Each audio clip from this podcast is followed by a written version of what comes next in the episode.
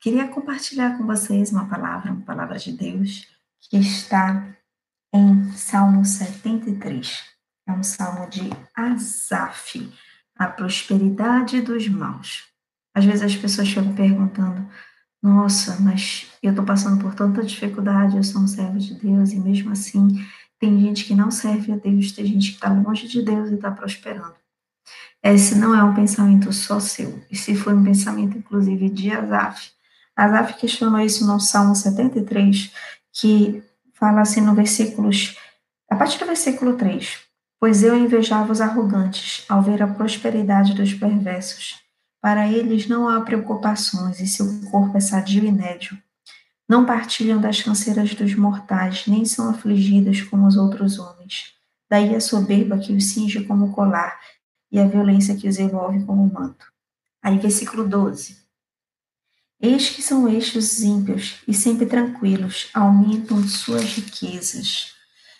É, com efeito, inutilmente me conservei puro coração, lavei as mãos na inocência, de contínuo sou afligido e cada manhã castigado.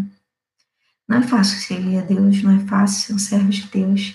E aí a gente, como servo de Deus, como instrumento de Deus, às vezes pode dar até algum tipo de revolta, a gente pensar, poxa, eu estou fazendo tudo certo, tudo para Deus, e mesmo assim eu sou castigado, eu sou afligido. Enquanto isso, eu estou vendo pessoas que não servem a Deus terem prosperidade, é, terem não ter canseira, não ter doença, não ter nenhum problema. Onde está o erro? E aí Zaf ficou questionando isso, inclusive ele ficou questionando a fé, questionou se ele se era inútil ou não conservar puro o coração dele. E aí é, o bom disso é que você tem a oportunidade de pensar no que você crê, por que você crê. Por que creio em Jesus? Porque será que eu creio em Jesus só para ter os bens materiais? Será que eu creio em Jesus só para ter as, o, as coisas terrenas, as benesses terrenas? É por isso que eu só creio em Jesus? Não. Eu tenho que crer em Jesus pelo que Ele é, pelo, por Ele ser o Criador de todas as coisas, porque Ele é meu Salvador, meu libertador e eu sou libertador.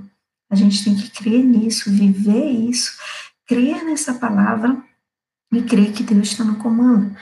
O bom desse salmo é que ele faz o questionamento e no meio do salmo ele mesmo fica refletindo sobre a situação.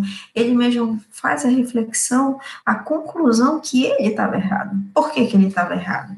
E aí vem o versículo é, 17 e diz: até que entrei no santuário de Deus e atinei com o fim deles. Ou seja, só quando ele entrou na presença de Deus, ele já cria em Deus, ele já fazia as coisas certas, só que ele não tinha intimidade com Deus. Quando ele entrou no santuário, quando ele entrou no Santo dos Santos, quando ele entrou na presença de Deus, ele realmente se deu conta que ele estava olhando para o presente, que ele estava olhando para esse olhar material, e, na verdade, o que a gente tem que olhar é realmente porque Deus ele quer que a gente olhe para o fim das coisas, para o fim deles, porque eles têm um fim mal. Os maus têm um fim de perversidade, têm um fim de morte eterna. Né? Agora, nós não, nós servos de Deus, você serve de Deus, se você decidiu servir o Senhor, o seu fim será diferente. É, e aí ele se dá conta no versículo 22 que estava embrutecido e ignorante, embrutecido com coração duro, estava assim ignorante, estava assim em real conhecimento da situação.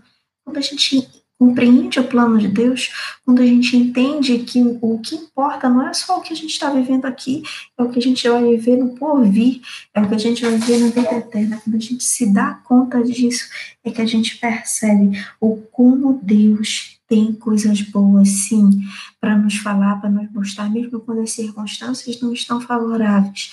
Deus está ali na frente, Deus está no comando, Deus está orientando tudo e aí ele percebeu que ele estava irracional a presença de Deus. Ele não estava pensando. Ele estava assim com Deus, mas não estava pensando em quem era Deus. Ele só estava pensando em como os outros, como estava o quintal do vizinho. Se o vizinho era infiel a Deus, se o vizinho não servia a Deus, ele estava olhando como estava a vida do outro. Ele não estava preocupado com a intimidade dele com Deus, ele estava preocupado com em querer ver o outro mal porque o outro não estava servindo a Deus. Isso não é certo. A gente tem que se preocupar em servir a Deus e trazer outros à presença de Deus. E não saber se o outro que está servindo ou não está servindo está bem ou não está. Isso não é correto. Especialmente comparar. Comparações.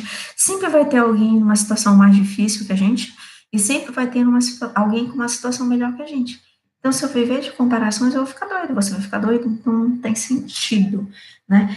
A gente tem que realmente ver a partir do versículo 23 a reflexão que ele tem quando ele começa a raciocinar, quando ele entra na presença do santuário de Deus, o que que ele começa a refletir, o que que Deus traz à memória para ele. Ele, no versículo 23, todavia estou sempre contigo, tu me seguras pela mão direita. Então ele pensa, peraí, o, o ímpio está prosperando, mas ele não está sempre com Deus, sou eu que estou sempre com Deus, eu que estou com intimidade com Deus, eu que estou buscando o Senhor, eu que estou tendo esse auxílio do Senhor pela mão direita. Isso Deus está me dando o tempo todo. E aí, versículo 24, tu me guias com teu conselho e depois me recebes na glória. Então, ele, pode, ele pode estar passando por dificuldade, ele pode estar passando por aflições, mas Deus está aconselhando ele, Deus está guiando ele. E tem algo que espera você, que me espera depois desse porvir, que é o que? É a glória, é momento com Deus. Não é só aqui que eu vou ter a presença de Deus, isso aqui é só o início, mas eu vou consumar essa presença de Deus na eternidade com Ele, servindo e adorando e falando: Santo, Santo, Santo. Tu me guias com teu conselho. Ser aconselhado por Deus é a melhor coisa, não é? É, quem mais tenho eu no céu? Não há outro que me compraza na terra. Não tem ninguém que se compara a Deus, nem na terra, nem nos céus. E a gente, quando se dá conta disso, a gente não precisa se preocupar se o ímpio está prosperando ou se não está, se a pessoa que serve a Deus ou que não serve está prosperando ou não, não.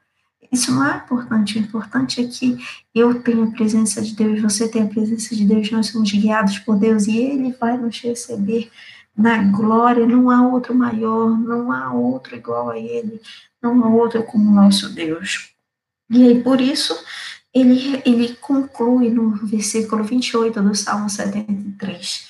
Quanto a mim, bom estar junto a Deus. No Senhor Deus ponho o meu refúgio para proclamar todos os seus feitos. É bom estar junto a Deus, pôr em Deus o nosso refúgio para proclamar todos os seus feitos. Então ele conclui que a melhor coisa não é refletir se o outro está ou não está prosperando, e sim nos refugiarmos em Deus. Refugiando para quê? Para ficar contida, para não falar dele? Não, para proclamar, para proclamar. Eu espero que você que ouça esse vídeo possa proclamar a presença de Deus, independente de como esteja a situação, se você esteja passando por dificuldade ou não, se você está no vale, está na bênção, mas que você possa proclamar proclamar a palavra de Deus. Que Deus abençoe. Até mais.